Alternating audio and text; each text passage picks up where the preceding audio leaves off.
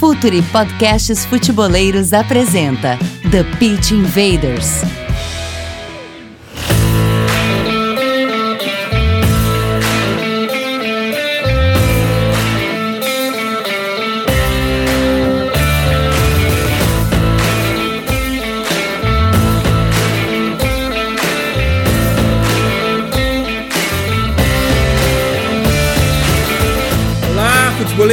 Futeboleiros! Olá, futeboleiras! Futuri Podcasts apresenta The Pitch Invaders, episódio 191, sempre falando de maneira profunda e séria sobre o jogo. Meu nome é Eduardo Dias, estamos no ar em mais uma invasão futeboleira. Esse episódio chega até vocês com a força da Coach ID, o software para treinadores e clubes de excelência.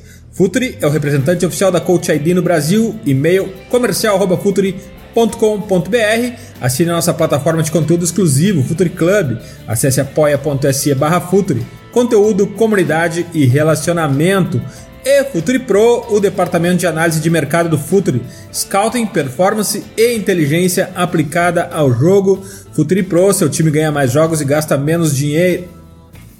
Hora da conexão. Myron Rodrigues, dali Myron.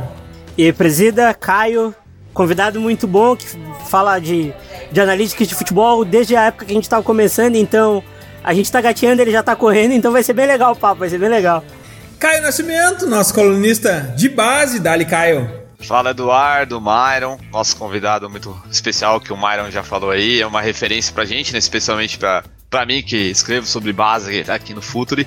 Então é uma honra estar mais uma vez participando e ainda mais num assunto que todos nós gostamos tanto, né? E aqui a gente sempre procura trazer pessoas que colaboram com a evolução da indústria, que estão pensando na próxima curva, pensando nas inovações que vão elevar o nível do jogo e também do jogador da próxima década. Futeboleiras, futeboleiros, Alexandre Dias, sócio da Double Pass. Alexandre, seja bem-vindo.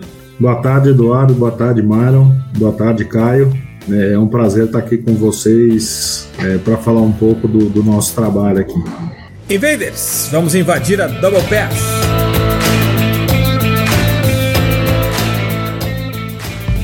Está no ar o The Pitch Invaders, podcast semanal do projeto Futuri. Cultura, análise e informação, com a profundidade que o futeboleiro merece.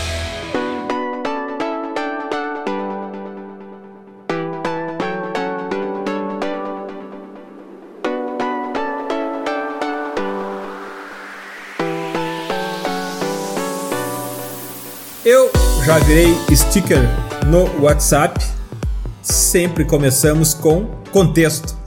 Essa é a palavra fundamental e a palavra que, afinal de contas, a gente ancora todo o resto da conversa. Então, para quem chegou de Marte agora, Alexandre, que é a Double Pass? A Double Pass é, é uma empresa belga, de origem belga, é, e talvez seja a, a, maior referência em termos de desenvolvimento de talentos hoje no mundo do futebol. É, é uma empresa que foi criada em, em 2002, é fruto de um, de um trabalho de, de doutorado, é, para atender um pouco alguns anseios do, do futebol belga. É, então, diferente do, do nosso do nosso Brasil, é, a Bélgica é um país pequeno, né, tem 11 milhões de habitantes. Então eu costumo dizer que é muito mais difícil você encontrar talentos no futebol belga do que é, no futebol brasileiro, obviamente, até por essa é, diferença numérica. E, e lá é, o, o, que eles perceberam e, e, e o segredo do sucesso está muito mais no desenvolvimento desses talentos, é, um foco muito mais no desenvolvimento do talento do que apenas na identificação dos talentos. Né? Eu acho que aqui a gente tem um foco muito grande na identificação do talento e, e, lá o, o, trabalho da Double Pass começou com a ideia de, de como desenvolve o talento para que ele se, chegue na última fase da carreira, que é quando ele se profissionaliza e, e vai para o time principal. Então, Alexandre, eu quero já fazer uma pergunta sobre a Bélgica, porque é um país que tem muita, muitos imigrantes e apesar dele ser pequena, a seleção belga, ela é feita também por imigrantes, né? Se a gente for pegar Lukaku, Witzel, pegar até o Hazard, ele tem alguma ascendência. Eu quero saber como a como aí falam que o que o Kevin De Bruyne ele tem a mistura do, do dos ascendentes de fora da, da Bélgica, que são todos muito raçudos, levam o jogo até a última consequência com a técnica belga, que já não vem de hoje. Eu quero saber como a Double Pass conseguiu unir esses dois num caldeirão que é muito efervescente, porque a gente sabe que quanto menor o país, ele tem muito talento e nem todos vão chegar no topo. Eu quero saber como a Double Pass conseguiu uh, direcionar o país até chegar nesse nível que tá hoje. A Bélgica é tranquilamente entre as oito melhores seleções do mundo. Isso, na verdade, assim, né, até boa pergunta, é, porque muita gente acaba confundindo, acreditando que a Double Pass é, descobre talentos. Né? E, na verdade, o trabalho que foi feito na Bélgica foi feito junto não só com a Federação Belga, né, e com a, Liga, com a Liga Belga, com os clubes, mas vai até o futebol é, de base amador. Né? Então, parte-se do princípio que você procura um estilo de, de futebol é, nesse caso, é, inclusive em âmbito nacional, e como preparar os clubes é, e as bases no país todo para começar a formar esse estilo de jogador. Né? Então, você acaba aproveitando. A vantagem do país pequeno, obviamente, é que você consegue concentrar mais essa captação de talentos mas a partir daí existe todo um desenvolvimento do menino que chega numa base, muitas vezes com 11 anos, com 13 anos, até ele chegar no nível profissional. Né? E isso foi uma coisa é, que passa pela metodologia da Double Pass, né, que é uma metodologia que trabalha dentro dos clubes. Então a ideia é, é fornecer aos clubes e implantar dentro dos clubes essa metodologia para que todos eles, em geral, passem a trabalhar no desenvolvimento dos, dos atletas e dos jovens talentos. E a partir daí você trabalha desde o aspecto coletivo, mas chegando ao individual. Então você identifica alguns talentos no individual e passa a trabalhá-los uh, efetivamente de forma individual para entregar um produto final uh, mais qualificado no mercado. E aí, num país é, como a Bélgica, que tem é, efetivamente desde a da, da, da, da, como é que fala da unidade da União Europeia, é, da capital da União Europeia ser, ser, Bruxelas, quer dizer, você tem uma uma grande é, imigração de outros países, é, assim como acontece na França, assim como acontece em alguns casos na Itália, é, na Alemanha, é, e isso permite com que você traga é, pessoas de, de, de, de, etnias diferentes, mas o, o grande, o, o, grande salto, acho que se tem, é a unificação da metodologia. Quando você unifica essa metodologia em prol de um objetivo maior, que é formar uma seleção que jogue um determinado futebol, um país que cultive esse determinado futebol, fica muito mais fácil para as categorias de base desenvolverem esses atletas, vamos chamar assim, de especiais. Né? Esses atletas, existe uma interligação grande entre clubes e federação, então esses atletas passam a ser analisados e, e desenvolvidos desde as categorias de base em nível de seleções nacionais. Então, por isso que a gente vê muitas fotos ainda de infantil e juvenil em que aparece o De Bruyne com o Lukaku, com é, o Hazard, quer dizer, eles estão juntos há muito tempo, é, eles não foram formados no, no, mesmo clube, mas eles acabam, através da, da, da seleção de base, se tornando muito próximo e formando uma qualidade nesse, nesse talento. Alexandre, pegando um pouco de carona, né, no assunto da Bélgica que o Myron tocou, você também agora passaram por alguns clubes aqui no Brasil também, né? E ao contrário da Bélgica, né, o Brasil é enorme. Então tem uma quantidade de talentos ainda extremamente impressionante. Só que falta, como você muito bem falou, da metodologia, né? Muitos clubes no Brasil não possuem uma metodologia de trabalho. E às vezes também não possuem nem a ferramenta, né? o desenvolvimento do atleta. É, como vocês, a Double Pass, é, é, como foi o primeiro choque, né? O encontro com essa realidade no Brasil, já vista a metodologia já de vocês, a maneira como vocês trabalham, é, como é que foi a adaptação, a, a, o diagnóstico do futebol de base no Brasil? É, é Caio, eu acho que, que na verdade é, a gente consegue unir um, um, um, o que tem de melhor no mundo, né? A gente tem uma metodologia com sucesso internacional e a gente tem o maior celeiro de, de talentos e de, de jovens talentosos no mundo, sem sombra de dúvida, que é o Brasil. Existe uma certa um entendimento um pouco errado do trabalho da Double Pass. Né? Então, num primeiro momento, o clubes brasileiros ou, ou, os profissionais brasileiros acreditam que a Double Pass vai implantar aqui um sistema é, ou que dá uma espécie um pouco de, de, camisa de força, quer dizer, eu vou ter que mudar o futebol brasileiro para se adaptar a uma metodologia. E o que eu sempre é, coloco para os clubes, né, até alguns falam, ah, mas isso é fácil na Europa, enfim. É, a metodologia da Double Pass, depois da Bélgica, é, ela teve o seu grande, é, a sua grande, o seu grande sucesso, ou aí que ela começou a ficar internacional, foi com o trabalho feito nas categorias de base na Alemanha. Né, a Double Pass foi contratada em 2006 é, pela Federação Alemã, é, junto com a Bundesliga, com o objetivo de melhorar a formação de atletas dentro do uh, ecossistema alemão.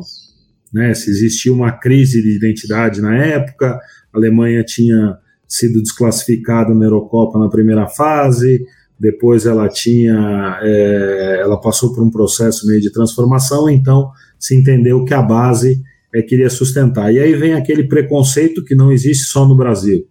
Na própria Alemanha também existiu, né? O Hugo, que é o fundador da Double Pass, sempre cita quando ele chegou a primeira vez para ter reunião com, com os diretores técnicos da, do, dos clubes da Bundesliga e da Federação Alemã, vinha aquela coisa, mas quer dizer que os belgas vão ensinar, vão nos ensinar alemães a jogar futebol. Então, muitas vezes no Brasil se existe esse mesmo preconceito, né? Como se alguém fosse vir de fora para impor o futebol. E o que eu gosto de dar de exemplo é que, assim, é, a Double Pass trabalhou é, desde o começo com a Federação Alemã, com primeira, segunda e terceira divisão, todos os clubes. Isso significa que você trabalha com o Bayern de Munique e com o Borussia Dortmund. Isso significa, né, a Double Pass, entre os clientes da Double Pass, a Premier League também é, está. Então, desde 2011, a Double Pass trabalha com todos os clubes de primeira e segunda divisão do campeonato inglês. Então, o Liverpool, o Arsenal, o Chelsea, uh, os dois Manchesters, quer dizer, são clubes rivais, muitas vezes com estilo de jogo próprios e diferentes, e todos eles com uma metodologia única. Então não existe uma imposição. Quer dizer, o trabalho ele sempre começa com o conhecimento da cultura e da identidade do clube. Né, eu costumo falar, eu uso sempre um, um exemplo, eu sou de São Paulo, é, e, e, sempre falo, né? Se você trouxer um, um determinado estilo de jogo para o Santos, provavelmente não vai ser muito um estilo de jogo mais defensivo, por exemplo. Não é isso que está na cultura do Santos, não, tá, não, é isso que a torcida do Santos quer. É, e por outro lado, se você de repente tentar implementar uma cultura, um estilo de jogo diferente, por exemplo, no Corinthians, que é um jogo mais de força, um jogo mais é, estruturado, né, e, e, e, queira mudar, provavelmente você também não vai atender os anseios do torcedor corintiano, porque ele também tem um DNA por trás. Então, o primeiro passo da, da metodologia, o primeiro passo da, do diagnóstico é você conhecer o clube. Então, aqui no Brasil, para quem não sabe, nós já fizemos trabalhos com o Flamengo, com o Internacional, com o Atlético Paranaense e com Bahia. Tá? Então, cada clube é diferente, tem as suas, a, a, o seu histórico, a, o seu DNA, e foi através daí que começa o estudo. Então, te respondendo agora mais diretamente sobre o impacto quando a gente chega no clube. É, existe um, um, primeiro momento, uma espécie, não chega a ser um. um é, como é que eu posso deixa eu achar o termo aqui? É, não é uma situação de conflito, mas existe um pé atrás do profissional dentro do clube, né, com aquela ideia, o que, que esses belgas vêm me explicar como jogar futebol. E a partir do momento que, que, que começa o trabalho e eles começam a entender até o processo, por exemplo, sempre a gente começa com um processo diagnóstico, né, antes de implementar o trabalho. Então, é conhecer o clube é muito fundo, desde processos, documentação, uma parte bem burocrática, entrevistas com o presidente do clube, com técnicos das categorias de base, com fisioterapeutas, médicos, é, até atletas de sub-13, sub-15. É, é, existe efetivamente um, um aprofundamento é, no clube, um entendimento do clube, para você chegar a um diagnóstico. E quando você chega nesse diagnóstico, o trabalho seguinte, né, que muita que, que, que é uma espécie de consultoria, na verdade a gente usa a nomenclatura de cocriação. E por que cocriação? Porque não é a Double Pass que vai impor o clube a mudar, mas sim os profissionais do clube vão ajudar a Double Pass, e a Double Pass vai ajudar o clube a formatar esse modelo dentro do clube. Né? Não é um modelo teórico, é um modelo vivo, um modelo que vai precisar de, de, de contribuição de ambos os lados. E assim, o, o, o, pelo menos nesses clubes e alguns outros clubes que eu tive visitando, né, eu acho que a gente às vezes tem uma visão de fora até um pouco equivocada. A gente tem profissionais muito bons dentro da, das bases dos clubes. O que muitas vezes eles não têm é um apoio e um suporte da alta direção ou dos cargos mais altos de desenvolver aquele trabalho. E a Double Pass acaba facilitando porque é um pouco aquela, aquela imagem do, do, do, do é, santo de casa não faz milagre. Né? Então vem alguém de fora e fala, poxa, vocês deveriam ir por esse caminho, e muitas vezes o, o profissional fala, pô, a gente já tentou implementar isso aqui, e, e acaba existindo uma, uma ligação muito forte, porque o profissional dentro do clube começa a perceber que a Double Pass não está ali para criticar o trabalho dele, ela não está ali para é, é, como é que fala? Eu criticar, né? Mas de, de uma forma é, qualquer, ela está ali para questionar o trabalho dele, oferecer algumas opções, entender o que eles trabalham e aí compor em conjunto com essa com essa equipe, é, porque o objetivo da Double Pass, né, diferente do que às vezes as pessoas pensam, não é trazer gente que vai explicar como é que funciona e esse clube passa a ser dependente o resto da vida da Double Pass. Né? O objetivo é você capacitar aqueles profissionais que estão lá e criar uma cultura dentro do clube que a cultura seja do clube e não do profissional que é passageiro no clube. Né? Às vezes o profissional está lá por dois, três anos e quando o clube vai substituir, aquela ideia de que vai vir um cara que vai mudar todo o sistema de jogo de um clube é, é o que acaba muitas vezes não dando essa continuidade. Então, assim, é, a gente tem uma série de, de, de, profissionais vindo de diversos países, né? São profissionais holandeses, belgas, alemães, ingleses que trabalharam em categorias de base de Liverpool, Borussia, Bayern. É, tem profissionais que já trabalharam na Ásia, profissionais que trabalharam no Oriente Médio e aí de diversas nacionalidades, tem um dos nossos consultores que é finlandês. Então vem sempre aquela pergunta, mas o que, que um finlandês vai me ensinar? E no segundo dia do trabalho da cocriação, tá todo mundo feliz e interagindo, porque percebe que ele não está lá para ensinar a jogar futebol. Ele está lá para montar e estruturar junto com a equipe que está dentro do clube uma forma de melhor produzir talentos. Então, isso acaba funcionando bem dentro dos clubes em que a gente trabalhou. Né? É, é, e aí acaba, obviamente, que cada vez que os, que, os, que os consultores chegam aqui e vêm dentro das categorias de base, é, jovens de 15 anos é, jogando, é, eles ficam maravilhados, né? Porque a gente está com talento lá. A questão é como é que a gente produz esse cara para chegar ao profissional. Eu, eu, não sei se o Myron sentiu o mesmo efeito, mas o relato, o depoimento do Alexandre do embarque da Double Pass nos clubes me pareceu muito semelhante com o do Futuri Pro, do Futuri Pro também nos clubes. Obviamente que o Futuri Pro na, na, na, inteligência de mercado é Double Pass na, na base, mas me pareceu muito parecido e semelhante. Alexandre, aqui no Brasil, a gente sempre fala isso aqui no Futuri, uh, a base é mais extrativismo do que produção de talentos. Simplesmente entra um jogador de um lado e sai um jogador do outro, e é assim que ele, que ele vai para campo e pronto, não existe um desenvolvimento. E uma grande ineficiência da base é o trabalho uh, em conjunto com jogadores de níveis de maturação diferentes.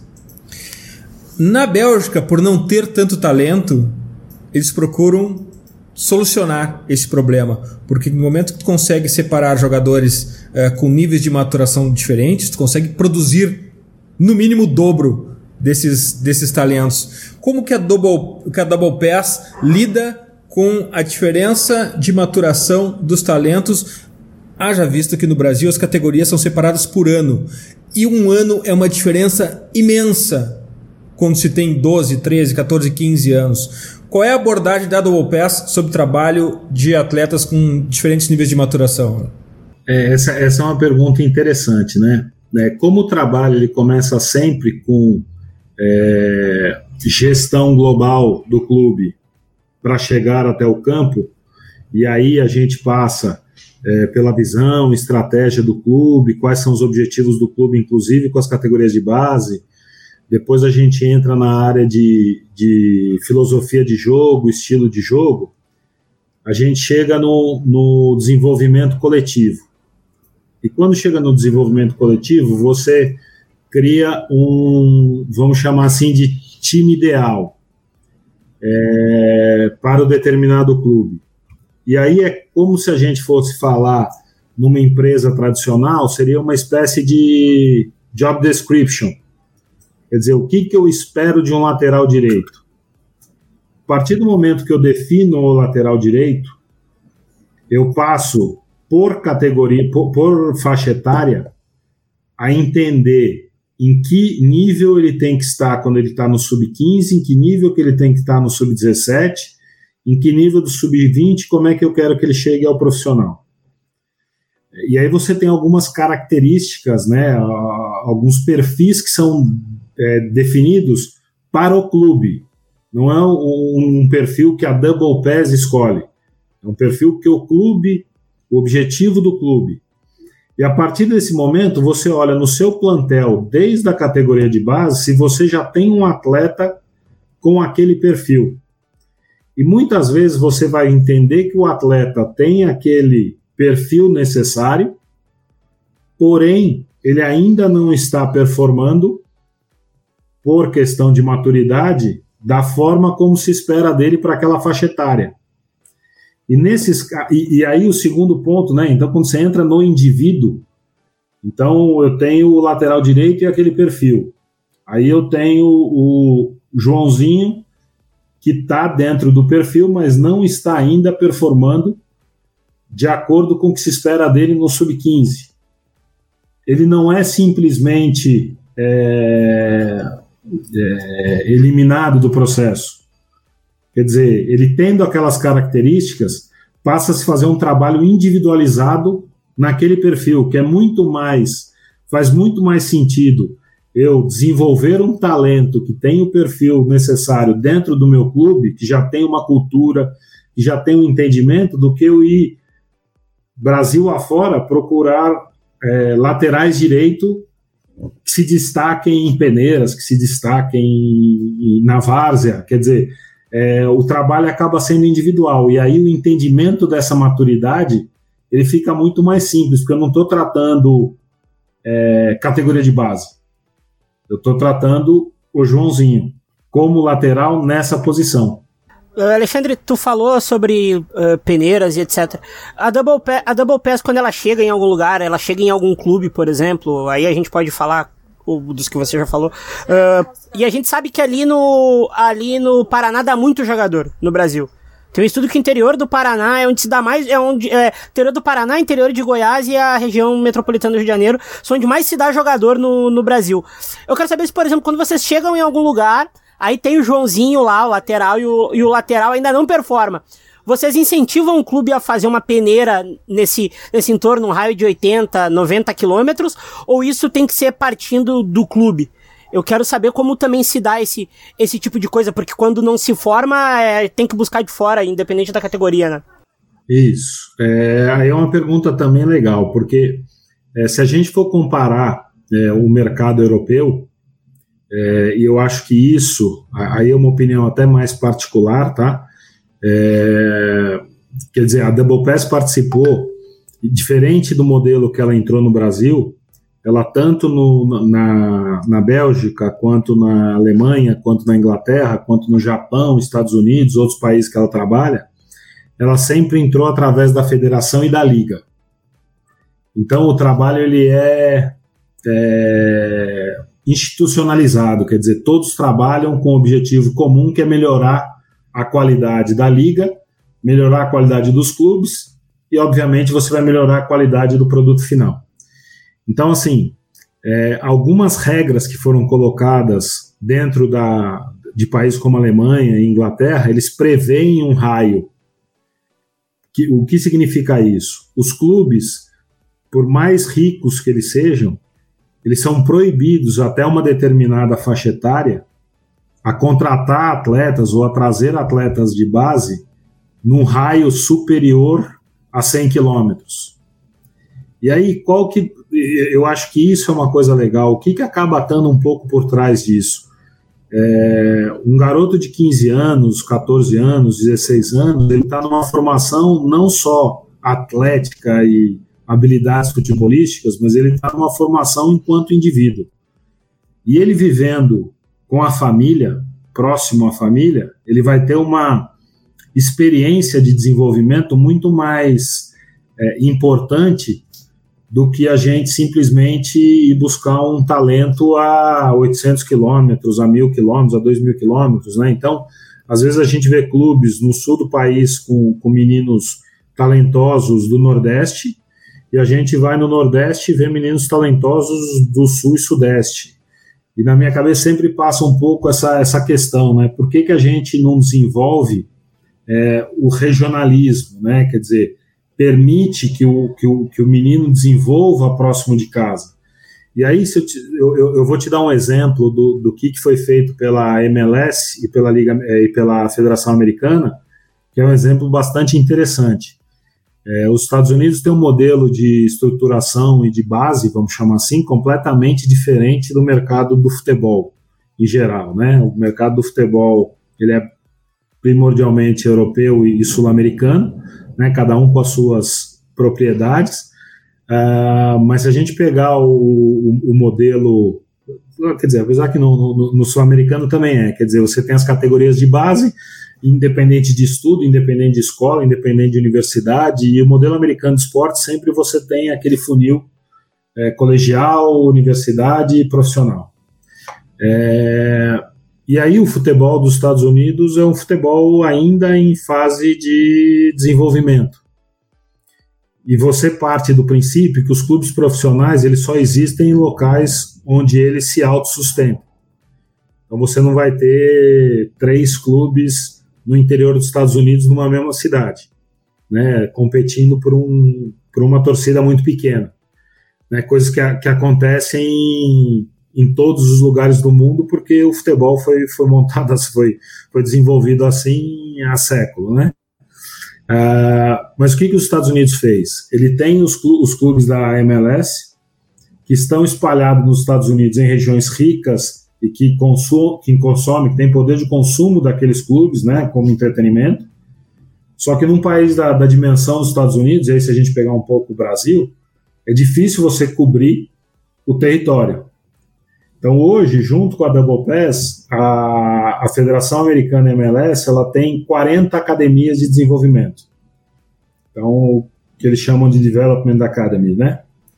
É, e aí, qual que é o objetivo? O objetivo é você cobrir as regiões não atendidas pelo sistema e lá você faz a captação e o desenvolvimento de atletas que vão chegar ao clube profissional.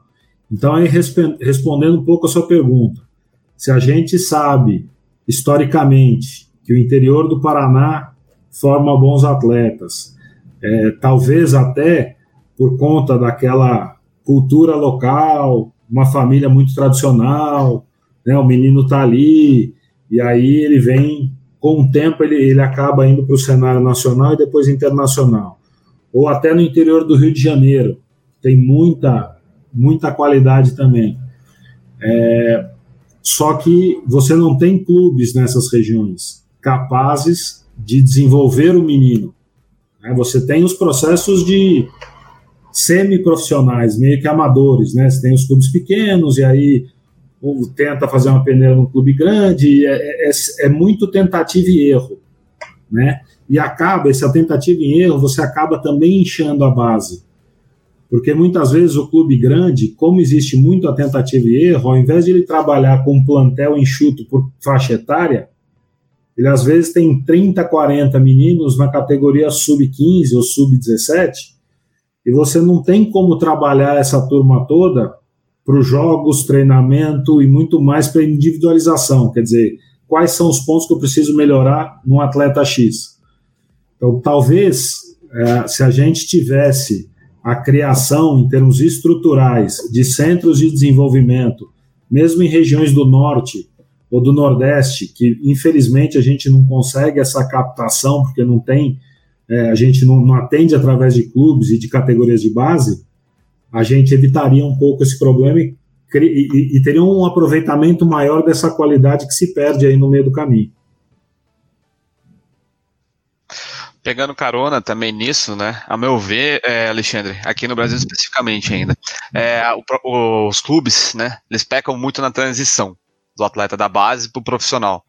E uma coisa que vocês fazem que eu acho muito interessante é a utilização do, dos dados, né? Do data, mais o, o feeling, né? De como está o jogador, entrevistas, né? Para ver, como você falou do lateral direito, por exemplo, né? Se ele está performando de acordo com o que é esperado, né? Para um jogador na posição, nessa faixa etária, etc.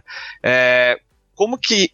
Eu sei que não tem uma fórmula, né, para solucionar isso tudo, mas é, qual que é o caminho, né, basicamente, para um clube pecar menos, por exemplo, na transição de um atleta? Porque a gente sabe que existe uma pressão gigantesca, né, especialmente no nosso cenário, no Brasil, porque o atleta ele já suba fazendo, por exemplo, entregando 10 gols por temporada, é, 30 assistências. Eu tô chutando um número fantasioso aqui, mas é, essa é a pressão, né? Não só da torcida, né? Que é, faz parte da cultura do clube, como até os próprios dirigentes, né?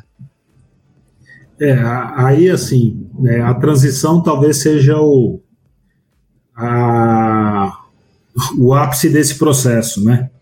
Porque o objetivo da, da, da, da categoria de base, né, que, que, lá eles chamam de academia, é você formar o atleta para o clube, para o time profissional. Né? Você não tira um pouco aquela ideia de ser campeão de sub-15, sub-17, sub-20, mas o objetivo é mais do que isso, é você formar o atleta para o time profissional, porque é o que realmente vale. Né? Então, ah, existem, obviamente, é, alguns passos que a gente trabalha com os clubes para uma melhor chegada do atleta ao clube, ao, ao time principal. E uma coisa interessante que, que, que acaba acontecendo cada vez mais lá na Europa é a unificação dos centros de treinamento. Né? Aí tem um aspecto que é psicológico, que é o menino do sub-15 vendo o atleta profissional treinar. Então, existe essa identificação e, e aí eu vejo a dedicação dele, eu vejo como ele se comporta, eu vejo, é, quer dizer, o, o, o, o meu sonho de profissional está distante, mas eu estou entendendo como é que funciona. É, isso também facilita o processo ao contrário, quer dizer, eu, eu treinador do clube profissional do, do, do time principal, tenho acesso é, físico né, e visual das categorias abaixo. Então, eu sou capaz de ver o treino do sub-20, de ver um atleta ou outro, de discutir com o, com o treinador da categoria sub-20, de pedir um jogador emprestado sub-20 para ir colocando aos poucos em treinamentos, é, expô-lo a essa, a, essa nova dinâmica, a esse novo desafio.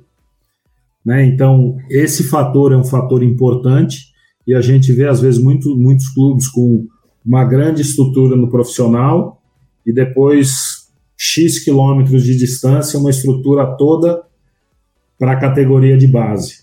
E o que acaba acontecendo muitas vezes não é nem a má vontade do treinador principal, mas é que com em capitais o deslocamento de um ponto ao outro durante a semana para ver jogadores, isso acaba não acontecendo.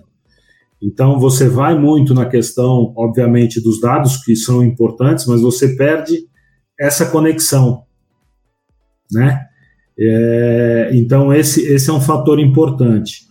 Ah, e aí, obviamente, quando você traz um, um, um talento da, ou um garoto do sub-20 para o time profissional, o que se tem muitas vezes é que a gente tem os dados dele, né, a, toda a análise de dados dele foi feita no sub-20, no sub-17, no sub-15. E nessas categorias eles jogaram com atletas mais ou menos da mesma maturidade. E quando você pega um atleta sub-20 com potencial enorme e coloca ele para jogar com atletas de 27, 28 anos, a diferença física, mental, de desenvolvimento é gigante ainda. Né? Tirando os extraterrestres, aí o, o Neymar, o, o Messi, é, esses caras fora de série, é, você passa por um processo de desenvolvimento. Né? Eu costumo fazer uma comparação com o meio, com o meio corporativo, porque eu vim dessa área corporativa. É, quando você contrata o trainee, ele tem um potencial para vir a ser o futuro presidente da empresa. Quer dizer, ele não está contratado, ele não vai ser é, promovido de trainee para gerente esperando que ele tome decisões de presidente. A gente sabe que ele é um potencial.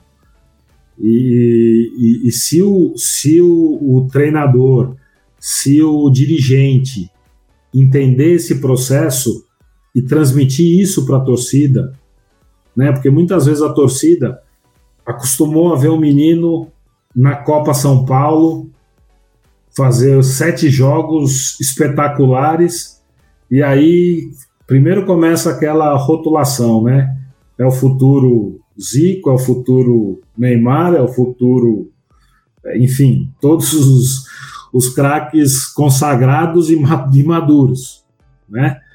É, e a torcida fica com a expectativa que o menino de 20 anos vai entrar num campo e vai arrebentar com o jogo em que ele está dividindo o jogo com atletas desenvolvidos, atletas é, muito mais maduros e, e preparados é, e aí fica aquela coisa do, ah, tá vendo? Isso daí é marketing.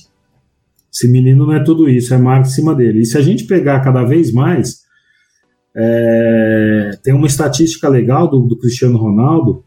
Quer dizer, você pegar as estatísticas dele com 20 anos, 21 anos, 22 anos, 23 anos e comparar ela com 28, 29, você está comparando um atleta é, padrão é, internacional, global, um grande atleta internacional, com um cara que, se você não olhar que os dois são Cristiano Ronaldo, você vai pegar o Cristiano Ronaldo de 22 anos, 23 e falar, pô, eu não quero esse cara.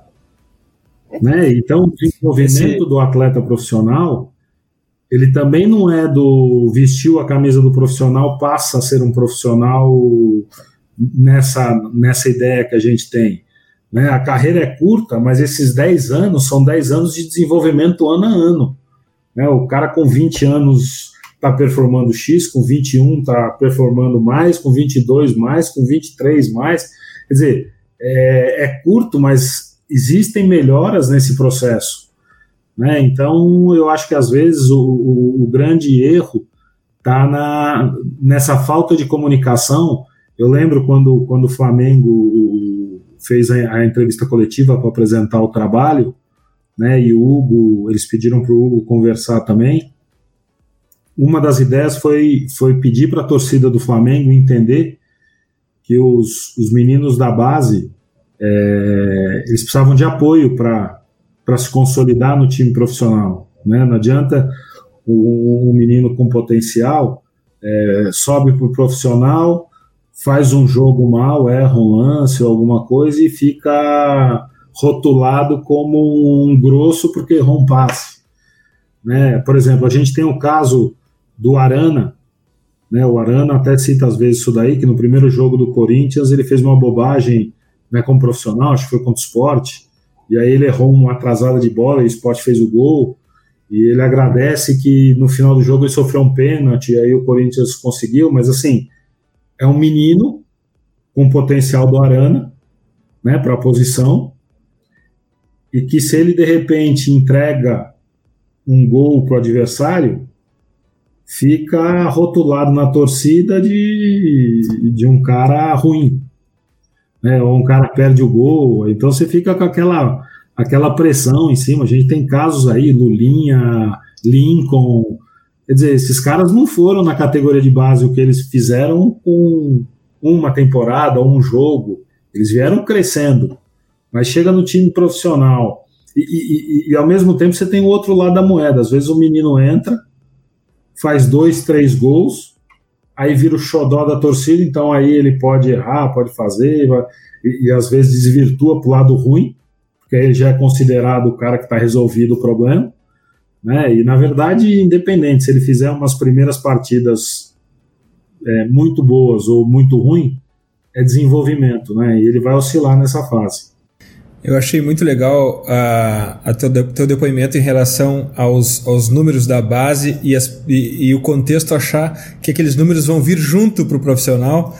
Isso se chama no futebol a, portabilidade, a falácia da portabilidade da eficiência, né? Não, não se carregam os números, se carrega apenas o talento.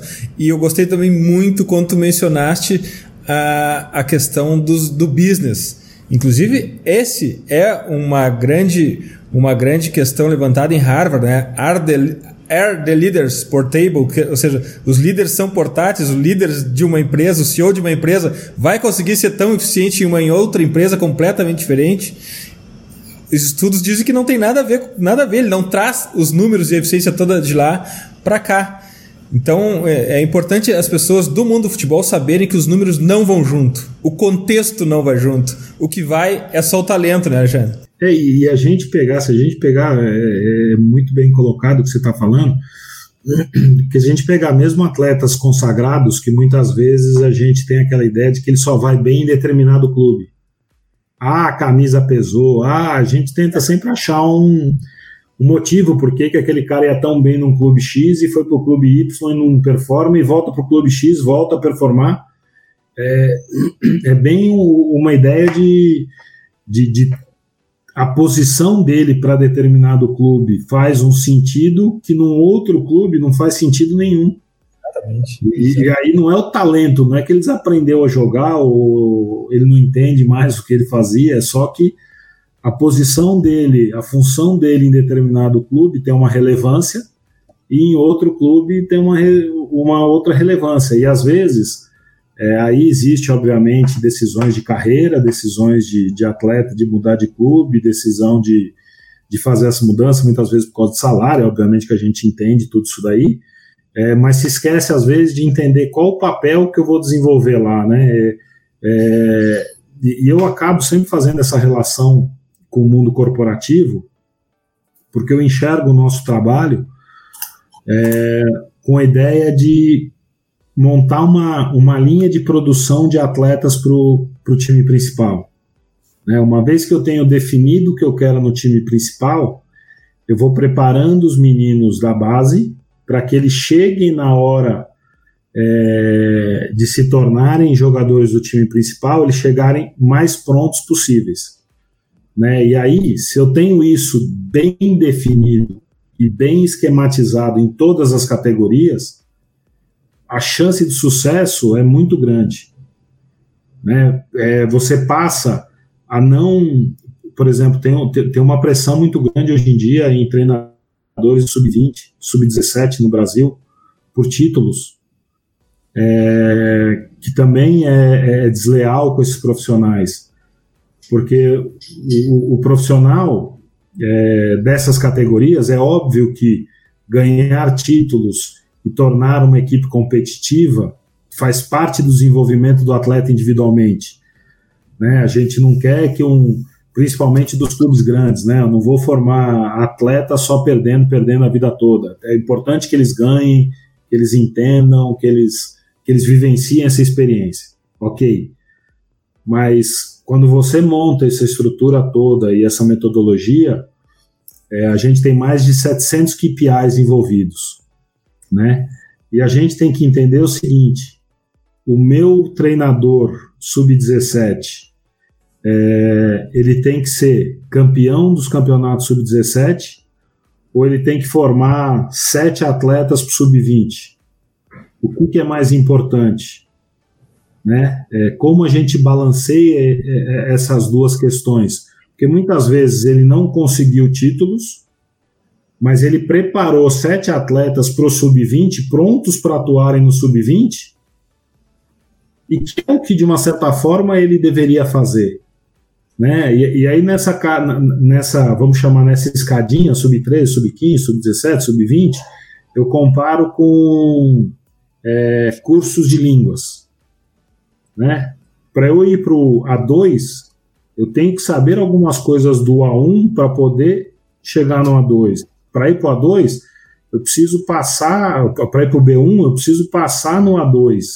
Né? E é um pouco disso. Então, o, o sucesso do professor é fazer com que ele só tire nota ou que ele evolua no processo. E é mais ou menos o que o, essa confusão que, que às vezes o treinador da base, né, ele vem para uma Copa São Paulo, um sub-20, e de repente ele faz uma campanha ruim e manda ele embora, apesar de ele ter dois jogadores já do sub-20 que foram para o profissional. Isso não é levado em conta, é levado em conta só o resultado. E não é uma fase que o resultado é tão importante.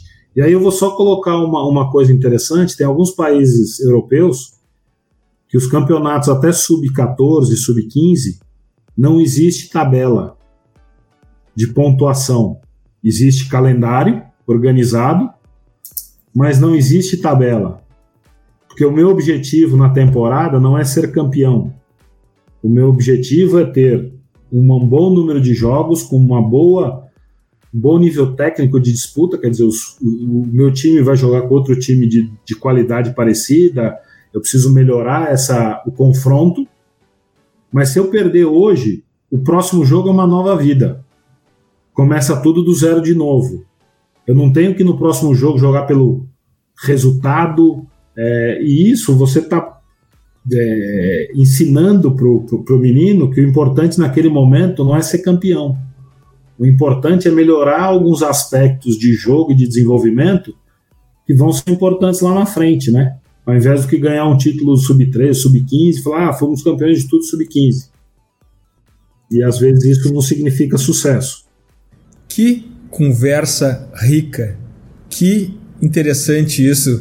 O Alexandre vai ter que voltar aqui no TPI para a gente seguir essa conversa, porque o aprendizado nessa última hora foi absolutamente incrível e, mais que tudo, foi instigante também. Tentar, de alguma maneira, desvendar o porquê desse extrativismo do Brasil, se chegar ao nível de desenvolvimento vai poder desenvolver mais e mais talentos, mas é chegada agora a hora das dicas futeboleiras. The Pitch Invaders apresenta Dicas Futeboleiras.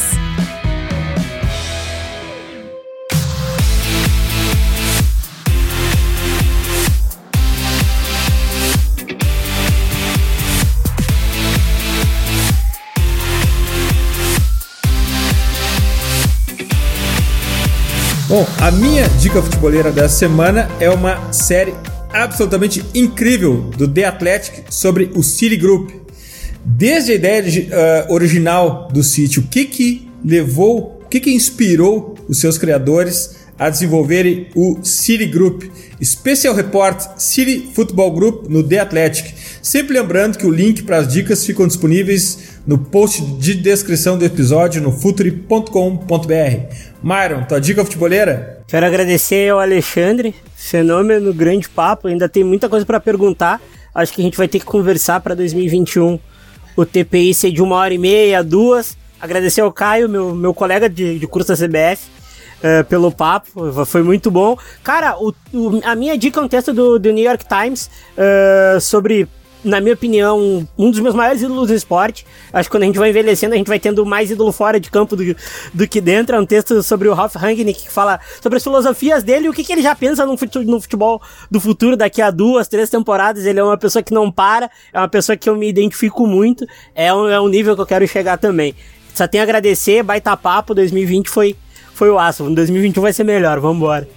Já consumi essa dica futeboleira. Quando o Ralph Rangnick fala, eu ouço, é demais mesmo. Reforça a dica do Myron. Valeu, até a próxima, Myron. Caio, tua dica futeboleira? Presida, se você me permite, eu posso adicionar um texto meu, que eu, só pra. Porque calhou muito com o que o Alexandre falou, né, nessa última pergunta. Que eu entrevistei, no caso, o Bruno Fernandes, né? Ele é instrutor da Federação Suíça de Futebol. E ele é o que instrui, né, os treinadores das categorias de base da Suíça. E ele mencionou muito o que o Alexandre falou, que é, a Suíça é um desses países onde que até o sub-14 não existe tabela. Então, assim, os jogadores eles jogam na categoria de base, não importa o resultado. O que importa é desenvolver, né, o atleta, porque é um país assim como a Bélgica pequeno. Então você não pode abrir mão, né, também do ser humano, né, porque não é porque o cara errou um lance e que de fato ele não seja importante o suficiente. Então ele tem uma passagem nesse texto que eu fiz com ele, essa entrevista que eu fiz com ele, que é muito legal, acho que corrobora com o que o Alexandre falou. E seguindo também nessa aí, a minha dica também extra, que é uma, é uma série, é uma série de comédia, tá? Mas é uma, mas é uma série que ensina muito sobre futebol. Ted Laço, né? É, pra quem tem a Apple, é, é assinante da Apple, consegue assistir ela de graça, mas é, vocês é, tem vários meios de assistir. E é importante que conta a história de um treinador de futebol americano que migrou pro futebol, do, o futebol, né? O soccer, que ele fala, que é futebol da bola redonda, e ele mostra como o lado humano é importante demais, até o psicológico do atleta, enquanto é, o que a gente vê no campo não é exatamente o que acontece, né? Fora dele, porque as coisas acontecem. Então. Valeu, Caio. Até a próxima. Alexandre, tua dica futebolera? Oh, primeiro, Eduardo, eu queria agradecer a oportunidade aí de estar conversando com vocês. É, eu venho acompanhando o trabalho de vocês e acho que é, a gente precisa efetivamente discutir é, o futebol com, com mais qualidade, com mais é, entendimento. É óbvio que é muito gostoso de você ver a resenha, você ver aqueles programas esportivos que na segunda-feira criticam o jogador X e na quinta-feira ele é o melhor do Brasil e na outra segunda ele é o pior de novo. É, isso vale e vende, mas isso é uma parte do entretenimento que a indústria tem que ter. Agora, para a parte de trás, para a produção de, de atletas, é, a gente precisa realmente trabalhar um pouco mais estruturado e, e, ter um pouco mais de carinho com esse, com essa nossa, com esse nosso talento que é, que é tão brasileiro.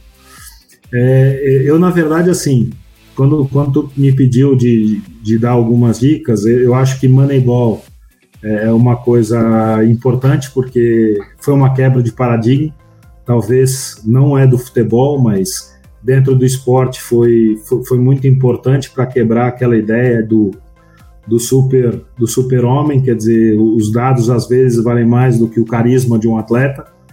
É, eu gostei muito também de um livro que chama Players, né, como o mundo do esporte virou um negócio, e aí ele conta a história do uh, que é, o, que é o cara que foi o primeiro agente esportivo e mudou essa relação do atleta amador para o atleta profissional. Então, a partir desse momento, o atleta passa a não ser um jogador de final de semana e passa a ter uma carreira esportiva e aí você desenvolve o esporte de maneira exponencial, né? É, e o, mas o filme que eu, e, e, na verdade é o filme que eu mais gosto de todos que eu assisti, não é um filme muito conhecido. É, em português ele chama Lendas da Vida, é, em inglês ele chama The Legend of Baker Vance.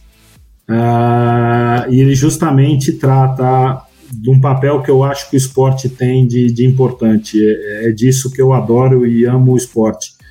É, ele conta a história, é, tem o Will Smith uh, e o Matt Damon, quer dizer, são atores fora de série, mas ele trabalha a questão de um atleta de golfe que foi um talento nas categorias, vamos chamar de base do golfe, e, e ele tem um pouco da sua carreira é, interrompida por conta da guerra.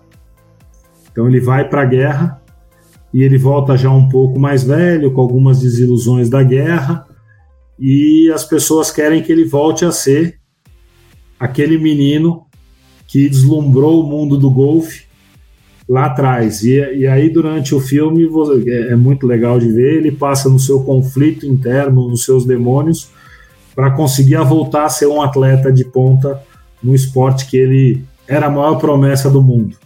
Né? Então, como a gente está falando de base, de promessas e tal, é um filme que, que eu acho que vale a pena. Demais. Alexandre, muitíssimo obrigado por essa conversa muito instigante. Em várias vezes, quando mencionaste uh, os desafios da Double Pass, eu também espelhei isso com os desafios do Futuri Pro dentro dos, dos clubes e lutando pela evolução da indústria, lutando pela evolução do jogo. Eu achei muito parecido essa história uh, e eu tenho certeza que terás que voltar aqui para nos contar mais, porque ainda ficou muita coisa. A gente quer aprender muito mais contigo, Alexandre. Muitíssimo obrigado. Eu que agradeço e estou sempre à disposição. E vamos ver se a gente consegue é, ajudar um pouco a nossa estrutura a, a trazer novos novos títulos no futuro pra gente, porque tá ficando difícil, cada vez mais difícil. Invaders, graças por estarmos juntos em mais este TPI. Futeboleiras, futeboleiras, nós somos o Futuri e temos um convite para vocês. Pense o jogo. Abraço e até a próxima invasão The Pitch Invaders.